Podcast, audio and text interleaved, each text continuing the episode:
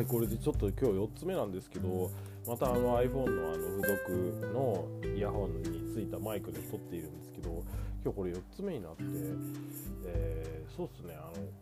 の、あ、なんかなぜか分かんないですけど撮れば撮るほどなんかあのあれだ撮れば撮るほど鼻水が出てくるんでちょっと何が起こってるかよく分かんないですけどまあねこれあの練習なんで、まあ、いいかなと思ってるんですけどでそれで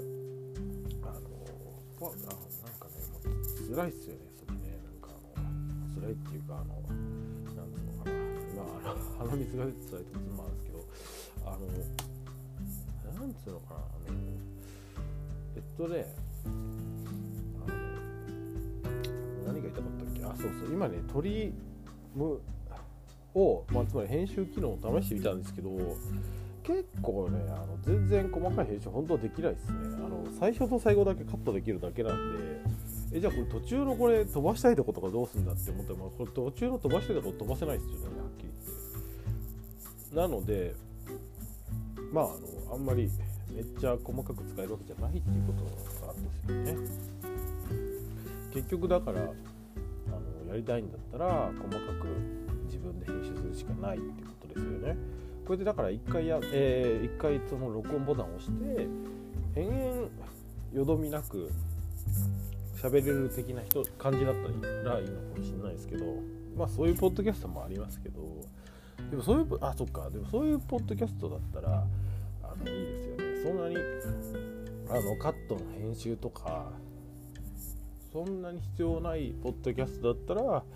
このアプリありですよね。だって取って出しみたいな感じだしバシッて録音するだけでしょ。で概要とかエピソードの名前とかはは書けるのでそういう意味で考えたらこのアプリすごくいいですよね。確かに。でパソコンに例えば録音してパソコンに持っていって、えー、不適切だなとか生伸びしてんなって思ってるとこわざわざカットして、えー、なんかノイズカットしてくしゃみとかそういう音が入ったらカットしてとかいうことやってたらもうなんか結構時間かかっちゃうしうんそんなんいらないんだよって言うんだったら、うん、これが一番いいかもしれないですよね、うん、そうですね。そうそう。そうですよね。だからねそうそう思いますね。なのでまああのあんまり編集できないってことですよ本当に、だから本当に声を入れて音を入れてあの声入れてもうあの BGM 勝手につけてくれる？それだけ？もしかしたら最初と最後のなんかジングル的なねの音ってもうそれも無理かもしれないですね。自分でやるの。だから本当にコンパクトにラジオっぽくしたいんだったらパソコンとかあのスマホの別のアプリ音声編集アプリみたいな使うしかないってことですね、うん、どうなんでしょうね。これいろいろ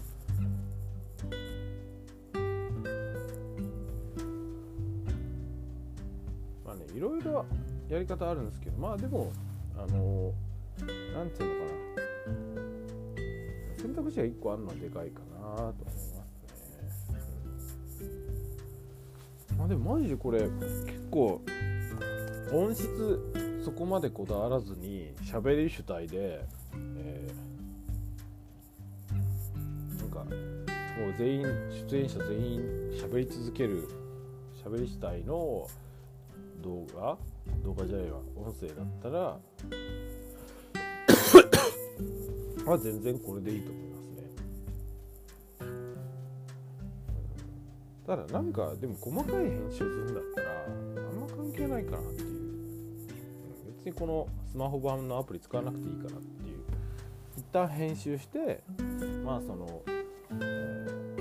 ー、まあ配信する配信簡単配信サービスみたいな感じでもう音声完成先に音声完成させたのをアンカーにアップロードするっていうアップロードする場所というかサーバーというかサーバー借りるみたいな感じで使うっていうのが一番いいんじゃないですかね。僕ちょっとポッドキャストのことよくわかんないんですけどポッドキャスト多分サーバー借りるんですよね別で、うん、なんかブログみたいなワードプレスのブログみたいに。あのサーバー立てたり、え他で借りたりしないといけないんですよね。だからそれめんどくさいじゃないですかやっぱり。そこ省きたいんだったら、えー、やっぱこのアンカーってアプリ使う価値すごいありますよね。だからもしかしたら最強なのはうんそうだな。だ他のアプリって他のアプリじゃねえや。他の感じでいい感じで撮っていい感じのアプリで撮ってアプリじゃねえや。いい感じの音声を撮ってパソコンでも何でもいいんだけどで編集して編集したければ編集してそれをアンカーに上げるっていうのが自分としては理にかなってるかな。またこれ撮り方によるんでしょうけどね、うん、もう取って出しですよみたいなのだったらもうこれスマホ1台でいいしスマホ1台にまあいろいろ1人で喋るんだったら喋る用のなんかマイクとだっていいしみんなで喋るんだったらなんか無指向性の会議用マイクみたいなやつ。を使えばいいと思うんで、まあ、だからそういう感じですよね、まあ、ちょっとマイクつなげるの今のところ成功しないんですけど。うん、まあ、どうすかね。あとはマイクはそんな感じで。うんなんだなていうかもうこれ6分も喋ってますね、うん、だからこれどうだろうな。やっぱこのアプリだけで完結するんだったらうん。まあ即時性がある時はこういうのがいいかな。うん。これでも YouTube と一緒で YouTube もなんかなんだかんだ言って例えばスマホで撮ってスマホでそのまま出すっていう人そんな多くないじゃないですか。まあ取って出しの人もいますけどその取って出し系の人はこのアプリですごいいいかもしれないですけど多少なりとも編集とかを加える人はやっぱりパソコンかスマホのそういうオーディオ編集系のアプリ絶対いりますよね、うん、でそれを音声ファイルを完成させてからこっちアップロードするっていうことになりますねやっぱね、まあ、だからどっちの付け方がいいかっていうのはまあその人それぞれでしょうけどこのアプリだけで完結するっていう人も世の中には結構多いでしょうね、うん、って思います。そんな感じなんで。んな感じでちょっと慣れてきたんで、ね、大体こんな感じで終わりたいと思いますが、というわけで、あのこれで外部マイクを、まあ、つまり、えー、ここまでやったことは、外部マイク、まあ、ちゃんとしたイヤホンとかじゃなくて、ちゃんとした外部マイクを使わずになおかつ、えー、コラボ録音も今のところできずに本当にまさにあの単体でどこまでできるのかってスマホのこのアプリのアンカー単体でどこまできるのかっていうのを今試してみました、はい、で個人的にも思ったのはまあこれずっと同じこと言ってますけど僕の場合はじゃあどういう運用がいいかっていうふうに考えたんですけど僕の場合はですねうんそうだな、まあ、撮り方にもよるんですけどこの僕が持ってる IC レコーダーステレオの IC レコーダーがあるんでこれを持ってこれを持ちながら、まあ、家とか今家でや使う時は固定ですけどこれを持ちながらイオンとか歩くとかで歩きながらこれだったら喋れるわけでそうでこれだと高音質で撮れるじゃないですかでこれをもうガレージバンドとかで編集してほぼ完璧に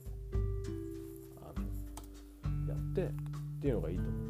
はい、にしてもあのサーバーだけ借りるみたいな感じでね使うのが僕としては合ってると思います。はい、というわけで9分になりました最長になりました。これ喋りもねやっぱ慣れなんで、はい、慣れていこうかなって思います。これ特にねあちょっとでまだまだ話しちゃうんですけどや